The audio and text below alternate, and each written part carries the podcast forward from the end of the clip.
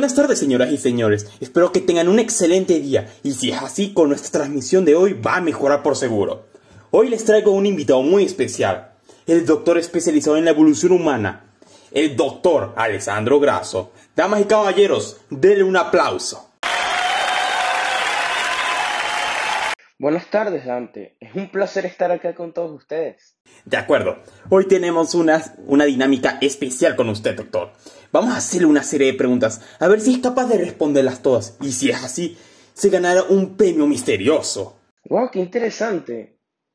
Hmm, me pregunto qué tipo de preguntas serán. Y sobre todo, ¿cuál será el premio? Me gusta esa actitud. De acuerdo, iniciemos la serie de preguntas. La primera pregunta es, ¿cuáles son los homínidos? Más representativos en el mundo. Bueno, la verdad es que hay muchísimos, este, la verdad es que hay muchísimos homínidos, ¿no? Em, para mí los más importantes, según mi persona, porque la verdad es que existen muchísimos, serían el Australopithecus afarensis, el Homo habilis, este, el Homo ergaster, eh, disculpa que estoy dudando mucho con los nombres, pero estoy casi seguro de que eran así. Mm, Homo erectus también. Eh, también tenemos el Homo antecesor. Eh, el Homo neandertalensis, creo que era que se llamaba el Homo denisoviensis y pues la verdad es que esos para mí son muy muy importantes. Y bueno también tenemos los neandertales. Correcta. De acuerdo. Aquí viene la segunda pregunta que en sí no es una pregunta. Quiero que me explique la evolución social. Ok la evolución social es el término que define el cambio de una sociedad o otra más complicada. Está basado en teorías antropológicas del desarrollo social que se acreditan a sociedades con términos de estado primitivo que gradualmente se tornan más civilizadas con el pasar del tiempo. Esto quiere decir que al pasar del tiempo, la manera en la que nos comunicamos, cómo socializamos, fue cambiando hasta lo que llegamos a conocer hoy en día. Es decir, la manera en la que hablamos, nos comunicamos entre nosotros, nuestras costumbres, todo esto está em, relacionado con la evolución social. Otra vez correcta. Está en racha, doctor. Vamos con la tercera. ¿Le parece? Hábleme de la evolución del lenguaje. Bueno, en sí, lo el tema de la evolución del lenguaje, la verdad es que es un tema muy complicado, Dante. Esto se debe a que, bueno, el tema del lenguaje em, hasta la actualidad no se ha resuelto.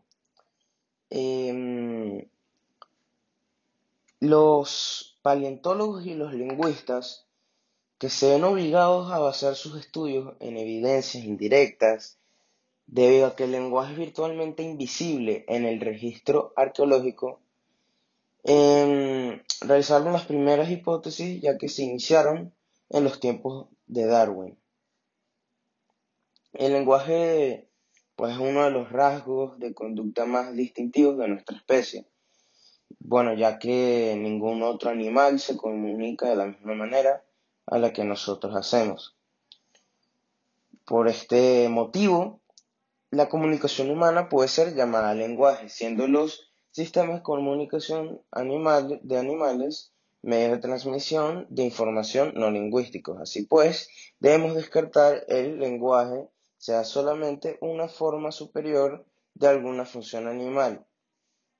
El ser humano tiene una tendencia a hablar y en la actualidad sabemos con certeza que el lenguaje evolucionó dentro del linaje humano, pero seguimos cuestionándonos cuándo se originó y cómo tuvo lugar esta evolución. Entonces, no tengo una respuesta muy certera para esta pregunta que me estás realizando. Hoy está imparable, doctor. Se nota que se preparó muy bien para esta noche. Vamos con la cuarta. Hábleme sobre la evolución de la agricultura, por favor. Bueno, Dante, para mí el tema de la agricultura es uno de los temas más interesantes. El inicio de la agricultura se encuentra en el periodo neolítico, cuando la economía de las sociedades humanas evolucionó desde la recolección, la caza y la pesca hasta la agricultura y la ganadería. Las primeras plantas cultivadas fueron el trigo y la cebada. Ese es un buen dato interesante, ¿no? Sus orígenes se pierden en la prehistoria y su desarrollo se gestó en varias culturas que la practicaron de forma independiente, como las que surgieron en el denominado creciente fértil, zona de Oriente Próximo desde Mesopotamia al antiguo Egipto. Em, hoy en día nosotros em, tenemos máquinas que pueden ayudarnos con el tema de la agricultura. Antes nosotros teníamos que hacer todo manualmente. Mm, me voy a centrar, por ejemplo, a la hora de sembrar em, cultivos, que tenemos que hacer todo a mano, teníamos que regarlos, teníamos que hacer de todo y era un, gran esfuerzo. Pero hoy en día tenemos máquinas que nos ayudan a completar estos trabajos, como por ejemplo máquinas que nos ayudan a repartir las semillas en el campo para que no tengamos que hacer tanto trabajo, luego máquinas que nos ayudan a regar este, las plantas y em, tenemos hasta productos em, que ayudan a que el crecimiento de los vegetales o frutas crezcan más rápidos. No puede ser. Si ha respondido todas mis preguntas correctamente. Sabía que era una buena idea traerlo para nuestro show, doctor. Pero eso no significa que pueda equivocarse con nuestra siguiente pregunta. ¿Puede explicarnos la evolución del sexo? Ok, con la reproducción sexual. La reproducción sexual es un gran rompecabezas de la biología evolutiva moderna. Muchos grupos de organismos eucariotas, en especial la mayoría de los animales y las plantas, se reproducen sexualmente. La evolución del sexo entre dos organismos de la misma especie contiene dos temas relacionados, aunque diferentes, su origen y su mantenimiento. Sin embargo, como la hipótesis para el origen del sexo son difíciles de comprobar experimentalmente, la mayor parte del trabajo actual se ha centrado en el mantenimiento de la reproducción sexual. Otra vez correcta. Ha respondido todas mis preguntas correctamente. Pero no cante victoria aún, doctor. Que aún queda una última pregunta. Y si la responde bien, se ganará el premio misterioso. ¡Qué emoción! Acá viene la última pregunta. Me gustaría que nos diga tres curiosidades sobre la evolución de los humanos. Si responde correctamente, ganará el juego. Bueno, para responder esta pregunta quisiera aclarar que en vez de ser curiosidades son preguntas que nos hemos hecho para que a la vez son curiosas, ¿no? ¿Quién fue el primer homínido?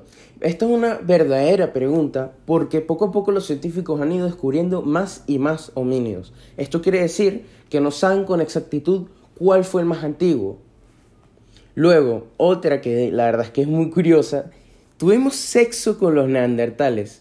Esta es curiosa porque si por casualidad hubo algún cruzamiento entre nosotros, esta, nuestra especie podría poseer alguno de los genes de nuestros primos extintos. Y la otra, que es una pregunta que ya fue respondida, pero que a la vez es curiosa, porque los humanos modernos nos expandimos desde África hace 50.000 años. Es curiosa porque en ese entonces nosotros teníamos curiosidad que abordaba el resto del mundo. Entonces nos expandimos para ir conociendo diferentes tipos de territorios e irlos colonizando. ¡Imposible! Ha respondido correctamente. Tenemos un ganador, señoras y señores. Felicidades, doctor Alessandro. Ha sido increíble verlo responder todas las preguntas que he tenido para usted. Y como lo he prometido es deuda, se ha ganado hoy el premio misterioso, que es una camioneta Toyota del 2008. Una camioneta Toyota. Increíble. Muchísimas gracias. Hasta la próxima, doctor. Bueno, queridos radioyentes, con eso concluimos la transmisión de hoy. Espero que les haya encantado, porque este episodio fue hecho con mucha dedicación. Recuerden que nuestras transmisiones son todos los días a las 6 pm, hora venezolana. Síganos en las redes sociales para que no se pierda ni un solo episodio. Y como siempre decimos, esta esquina es la que tiene conocimiento.